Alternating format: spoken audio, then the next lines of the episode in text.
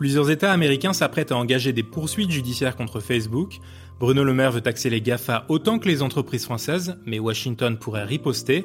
Les discussions au niveau de l'OCDE sont au point mort et l'Union européenne présente de nouvelles législations à venir. Alors où en est-on de la réglementation?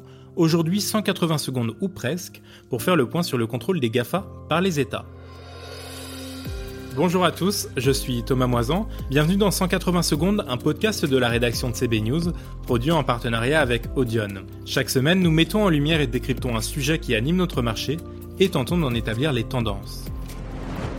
Et on commence aux États-Unis où plusieurs États américains s'apprêtent à engager des poursuites judiciaires contre Facebook pour abus de position dominante avec les rachats de l'application Instagram et du système de messagerie WhatsApp selon une source judiciaire à l'AFP. Selon la presse américaine, la Commission de la concurrence américaine envisagerait aussi d'intenter un procès contre le groupe pour des pratiques anticoncurrentielles et enquête depuis plus d'un an sur le sujet. Dans le cadre de son investigation, l'agence a sommé Facebook de fournir des informations et documents relatifs à ses acquisitions depuis 2010 et interrogé son patron, Mark Zuckerberg, fin août. En France, les géants du numérique sont aussi puissants que les États, estimé quant à lui le ministre français de l'économie Bruno Le Maire, qui veut les taxer autant que les entreprises françaises.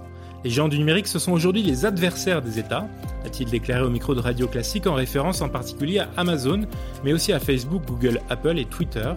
Mais le ministre s'est dit plutôt sceptique quant au démantèlement des GAFA, jugeant plus efficace à court terme de leur imposer des limites via une régulation fiscale et juridique. La taxe sur les géants du numérique sera bien prélevée en 2020, a-t-il confirmé, malgré les représailles américaines sur 1,3 milliard de dollars de produits français, notamment les sacs à main et les cosmétiques. La France expose à des sanctions américaines en pleine transition entre le nouveau président américain Joe Biden et son prédécesseur Donald Trump, qui avait déjà relevé à 25% les droits de douane sur les vins français dans le cadre du conflit sur les aides d'État versées à Airbus et Boeing. Le Parlement français a adopté en juillet 2019 une taxe de 3% sur le chiffre d'affaires des géants du numérique, faisant de la France un pionnier en matière d'imposition des GAFA et autres multinationales accusées d'évasion fiscale. Elle a rapporté 350 millions d'euros en 2019. Washington et Paris avaient conclu une trêve pour laisser leur chance aux négociations menées sous l'égide de l'OCDE en vue de créer un impôt mondial sur les multinationales. Paris gelait le prélèvement de sa taxe et Washington s'abstenait de sanctions. Ces négociations ont cependant échoué en octobre, rendant la trêve caduque. Nous avions suspendu, je cite, la perception de la taxe le temps que la négociation de l'OCDE aboutisse. Cette négociation a échoué, nous percevrons donc une taxe sur les géants du digital en décembre prochain, avait déclaré mi-octobre Bruno Le Maire.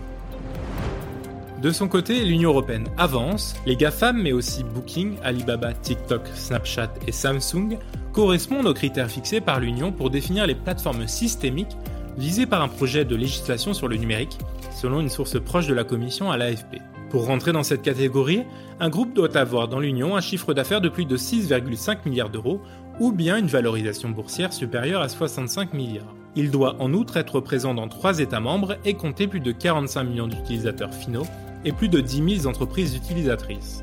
Deux projets de règlement sont en discussion, le Digital Service Act et le Digital Market Act, qui doivent créer des services sûrs et dignes de confiance tout en protégeant la liberté d'expression. Le projet de législation représente un changement de philosophie avec une liste d'obligations et d'interdictions assorties de sanctions dissuasives. Bruxelles veut agir en amont pour aller vite avant que des dérives soient constatées. Ces règles particulières s'appliqueront à ces seules plateformes systémiques. Si le projet va à son terme, ces entreprises n'auront plus le droit d'empêcher la désinstallation d'applications ou logiciels installés par défaut sur un appareil. Ils ne pourront plus utiliser les données obtenues auprès de leurs clients business pour leur faire concurrence, comme Amazon est par exemple accusé de le faire. Parmi les obligations, la Commission prévoit que ces acteurs soient contraints de donner à leurs entreprises clientes les données générées par leur activité sur la plateforme. Merci de nous avoir écoutés. N'hésitez pas à consulter le site web de CB News pour en savoir plus et bien sûr à vous abonner à ce podcast. Je vous souhaite de belles fêtes de fin d'année et vous retrouve l'année prochaine.